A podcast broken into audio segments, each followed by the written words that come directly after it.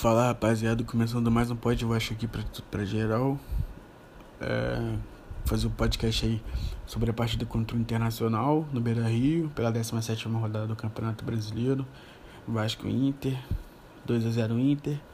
Mas antes de começar a falar sobre o jogo, queria agradecer a todo mundo aí que tem escutado os últimos, tem compartilhado aí, tem dado uma moral maneira pra mim. Agradeço muito, muito, muito, muito mesmo. É, já pedi pra, antes de escutar mesmo, já compartilhar aí quem puder nas redes sociais. Qualquer rede social aí já ajuda muito. Instagram, Facebook, Twitter.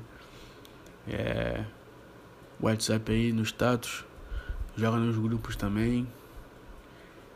E é isso, todas disponível em todas as plataformas de podcast digitais, né?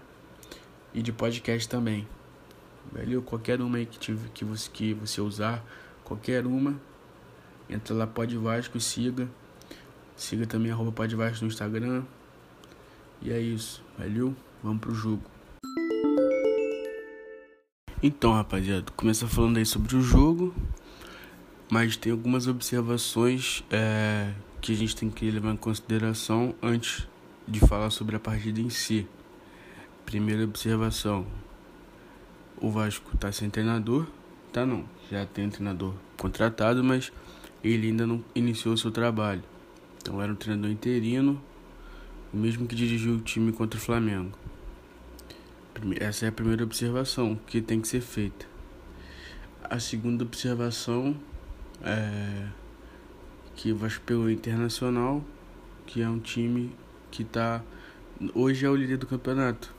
Né? O Atlético joga amanhã e a gente tem que ser, tem que ser franco e tem que ser realista, né? Não dá pra gente esperar. Esperar. Sim, pô. Muita coisa tendo em relação a essas, essas observações feitas. Feitas as observações, deixa eu começar a falar sobre o jogo. É, começo do jogo, escalação foi a mesma escalação do clássico. É, Fernando Miguel, que vai ser, vai ser personagem é, importante nesse, nesse podcast aqui. Fernando Miguel, Pikachu, Miranda, Castan, Henrique, é, Andrei, Marco Júnior, Carlinhos e Benítez. Na frente, Cano e Thales. Show, essa é a escalação mesmo que jogou o clássico. E falei sobre o clássico já, se você não escutou ainda, entra lá no meu perfil no Spotify. Entra lá no Instagram, do, arroba podvasco, tem lá o link do perfil, entra lá e ouça sobre o clássico. O clássico Vasco jogou bem, na minha visão jogou mais que o Flamengo, enfim. Então essa escalação de começo eu fiquei é, não esperançoso, mas imaginei uma atuação digna, pelo menos. Competitivo, time competindo. E, e aí o jogo começou e não foi nada disso. O primeiro tempo foi horroroso. Foi um dos piores primeiros tempos que eu vi do Vasco essa temporada. Foi o primeiro tempo caótico, catastrófico. Foi uma coisa horrível, foi uma coisa deprimente de assistir. O Vasco tava, tava um time totalmente desorganizado. Os caras não sabiam o que estavam fazendo em campo. Parecia um time de pelada. Um time que, que, que pega entrosamento conforme. Primeira vez que os caras estão se conhecendo. Primeira vez que estão jogando juntos. E aí eles estão conhecendo os, os companheiros com o jogo rolando. Eles, parece que eles nunca tinham se visto, nunca tinham jogado juntos na vida. Foi uma coisa horrível. E aí o Inter começou bem, pressionando, né? Abriu o placar no começo do jogo com um gol do Edenilson, uma jogada que eu venho falando já tem bastante tempo, que é o que? Que o Vasco não tem recomposição. O que aconteceu nesse gol? A bola foi da lateral para a área e na entrada da área o o Vasco tomou o gol. Foi o que eu tava falando já há muito tempo. O Vasco tomou o gol exatamente assim contra o Bragantino, contra o Atlético Mineiro. Eu falei isso no último podcast. Falei isso no último podcast. é a mesma coisa. Quando o André tem que fazer a cobertura do lateral, fica um buraco ali. E o André afundou. Ele nem foi fazer, ele nem foi fazer a cobertura. Ele a bola tava no lateral, no lateral, não lembro quem tava com a bola. Aí o cara cruzou pro Abel Hernandes, só que ele escorregou. Ele escorregou e a bola passou dele. O Andrei tava marcando o Abel Hernandes. É, a bola passou do Abel e sobrou só. O Galhardo tava sozinho. Ele só deu uma ajeitada e o Edenilson tava com todo o tempo do mundo ali para fazer o que ele quisesse.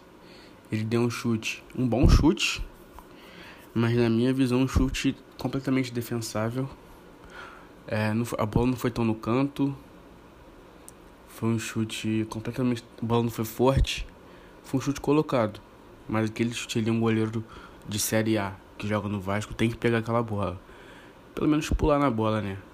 Vamos ser sinceros. Pelo menos pular. A bola não desviou ninguém. O Fernando Miguel tava com a visão totalmente aberta e ele não pulou na bola. É inexplicável isso. Isso é inexplicável. Eu já venho falando dele aqui já tenho tempo que eu não confio nele. Muita gente tava falando que merecia uma chance, que ele tava bem. Ele tava pegando os pênaltis, pegou o pênalti é, contra o Bragantino e tal, mas assim, não dá pra ficar cego quando o cara vai bem. Eu tenho que falar quando ele vai bem, mas se ele vai mal, eu tenho que falar também. E a minha opinião, por mais que ele tenha ido bem nos últimos jogos tal, ele não é um goleiro confiável. Assim, todo, um, um cara que não é, não é um grande goleiro, ele vai ter vai ter os dias que ele vai estar tá bem, vai estar tá seguro. Mas aí, na maioria dos outros jogos, que é o que vem acontecendo com o Fernando Miguel já tem muito tempo, desde que ele assumiu a meta do Vasco. Contra o Flamengo ele falhou miseravelmente no, no gol do Bruno Henrique. Hoje, ele, pra mim, ele falhou no gol do, do Edenilson. E não é de hoje. Se eu vou falar, começar a falar as falhas do Fernando Miguel aqui no Campeonato Brasileiro, eu vou ficar até amanhã falando. Então, acho que é o momento pro Vasco aproveitar e testar. Tem que só testar. Não é para você botar o Lucão lá e falar assim, acabou, esse é o goleiro. Testar, tem que testar, não tem como. Porque se você não testa, você atrapalha o desenvolvimento do cara e você freia o progresso da equipe. Às vezes o Lucão entra e dá conta do recado. Você tem um exemplo do rival que o goleiro da base dos caras entrou e tá tomando conta da posição. E o Lucão é um goleiro com muito potencial, muito potencial. Foi convocado aí para a seleção sub-20. Vai desfalcar o Vasco inclusive. Então assim, não, não, não existe motivos. O Vasco tem uma escola de goleiro espetacular. Sempre tá soltando um goleiro bom aí.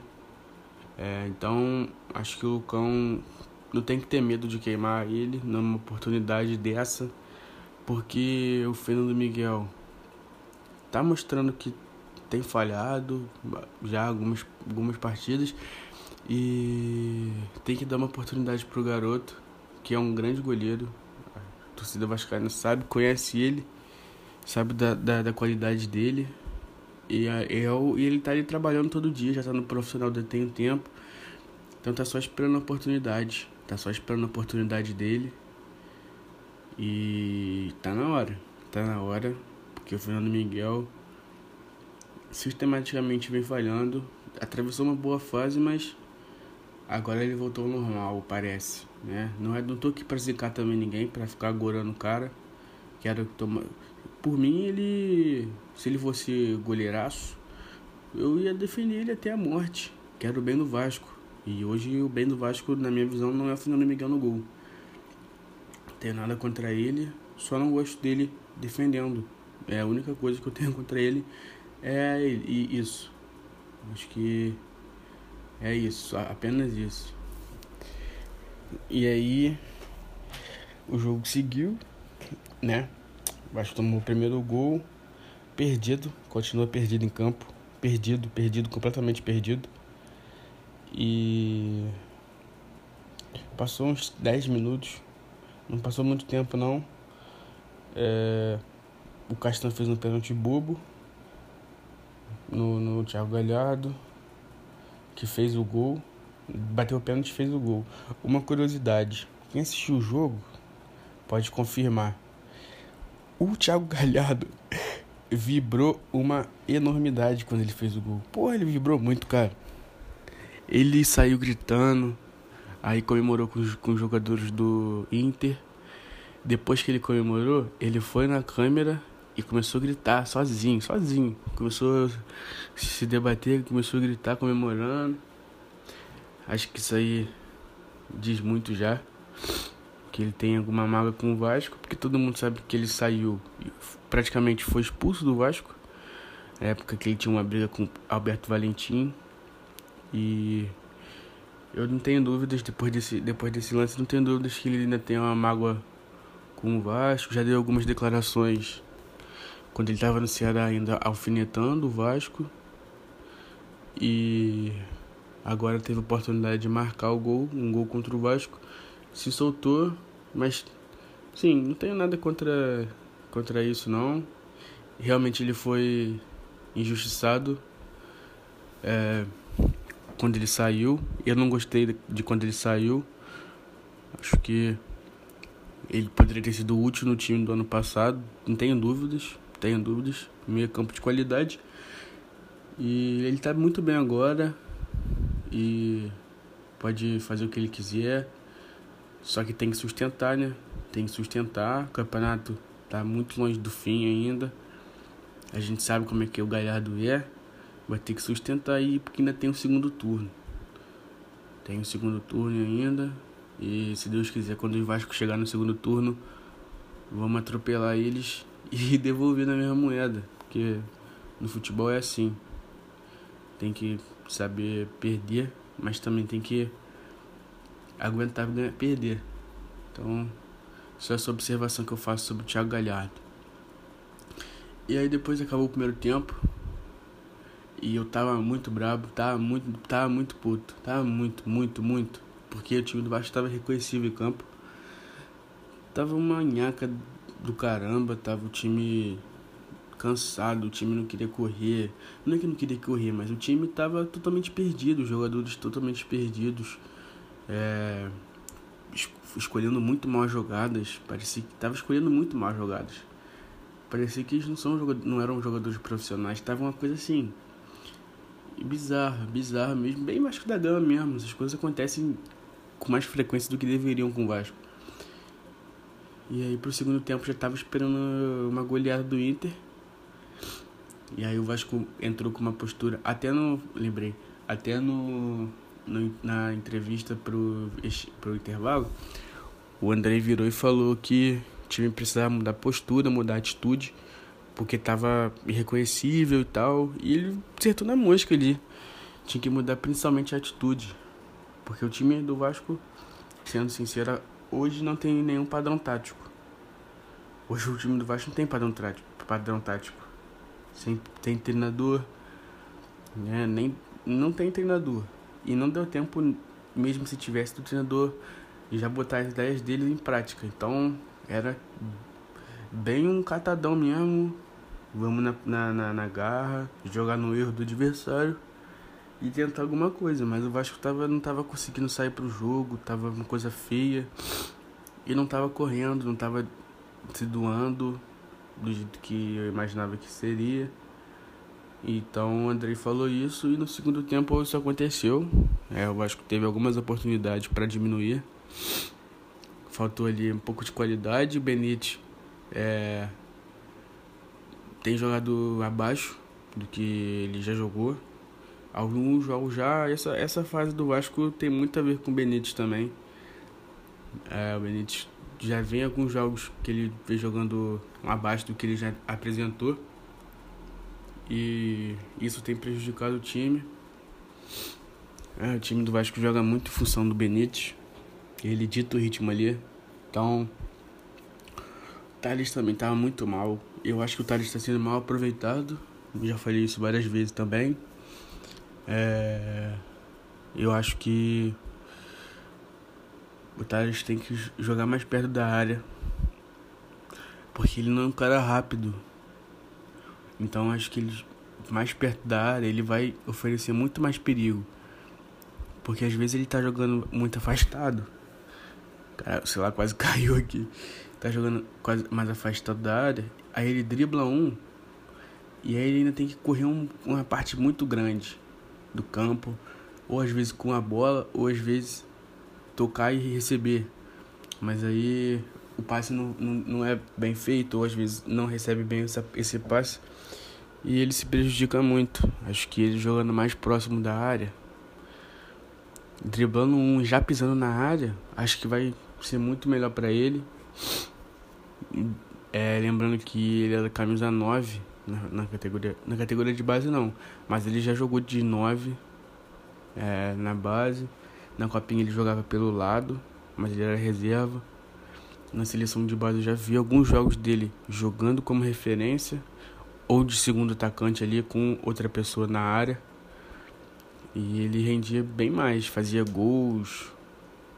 Acho que o futebol dele pode crescer dessa forma. Mas enfim, vou falar mais disso mais pra frente. E aí o Cano perdeu uma oportunidade, mas também não tem, não tem como cobrar desse time, nessa, nessa, desse time não, mas tô, tô dizendo no sentido de o Cano de perder um gol, não era um gol claro, tava dentro da área, mas era uma bola difícil dele pegar. E a bola não tem chegado para ele também. A coisa até preocupante. Mas é o que eu falei. É, não tem treinador, o treinador tá chegando agora. Vamos ver se ele vai já vai conseguir trabalhar essa semana aí para pegar o Corinthians quarta-feira. Que é um jogo que eu acho que tem que ganhar. Não tem outro resultado. Em casa, o Corinthians está muito mal. Perdeu de 5 a 1 do rival hoje em casa.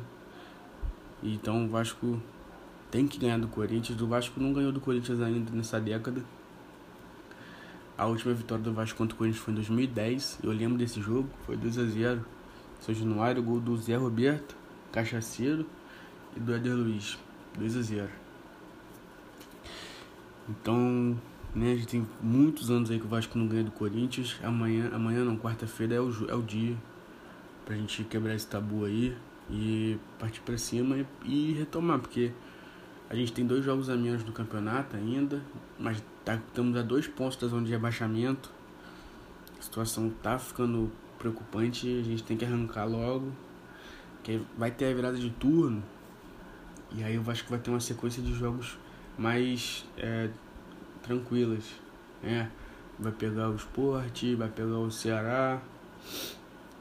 Então é a oportunidade do Vasco somar pontos, voltar a somar ponto.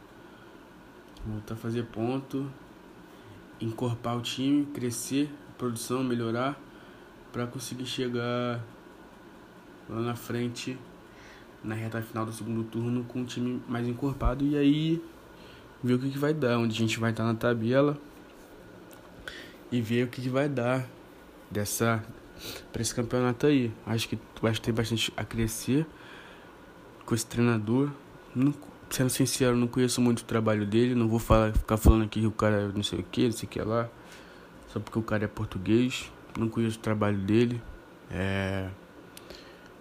Mas eu só de não ser o Filipão ou o Dorival, para mim já é, uma, já é uma coisa positiva dessa diretoria aí. Que vem. Não, não vou falar sobre diretoria agora, Vou fazer um podcast mais pra frente falando do extracampo. Tem eleição do Vasco aí. Então acho que é uma coisa interessante para falar também. Mas voltando a falar sobre o treinador, é um cara que as características dele de campo eu não conheço. É, mas eu, eu já vi alguns trabalhos dele.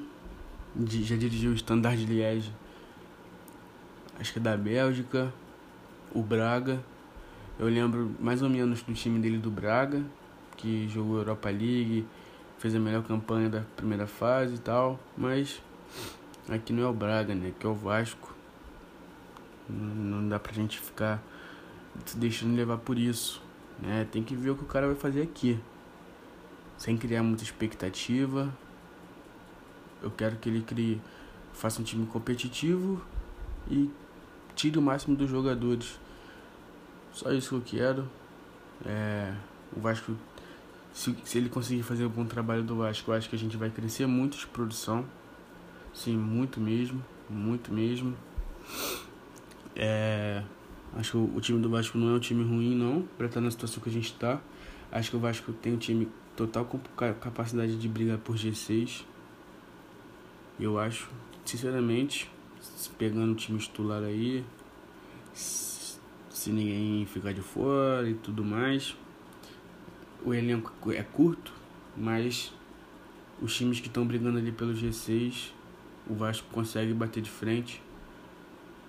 É, sem muito, sem muito trabalho não, mas eu não tenho muita dúvida em relação a isso não. Acho que o Vasco, esse time é time para brigar pela primeira parte da tabela e o G6 ele dá uma beliscada se alguém bobear, tamo aí. Mas o Vasco tem que fazer um time competitivo para isso. Com esse time que tá agora vai brigar para não cair. Se continuar dessa forma, acho difícil, mas se continuar as coisas derem tudo errado, aí vai brigar para não cair e a situação vai ficar muito preocupante. Porque se não tiver um treinador capaz de arrumar a casa, aí não tem muito para onde correr não. Aí não tem muito que o que tirar dos jogadores, né? Porque do jeito que tá, os jogadores estão no máximo já. E só um treinador que possa fazer ajustes e fazer um plano de jogo que possa potencializar ainda mais, fazer com que os jogadores joguem de forma organizada, retomar aquele futebol que o Benítez estava tendo, as bolas chegarem no cano.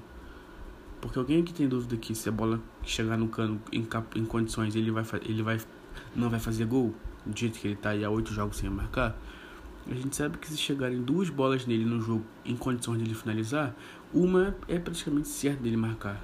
Praticamente certo. Ele é muito bom finalizador. Muito bom finalizador. E não tá chegando nenhuma bola para ele. Já há muitos jogos que não chega uma bola redonda para ele finalizar.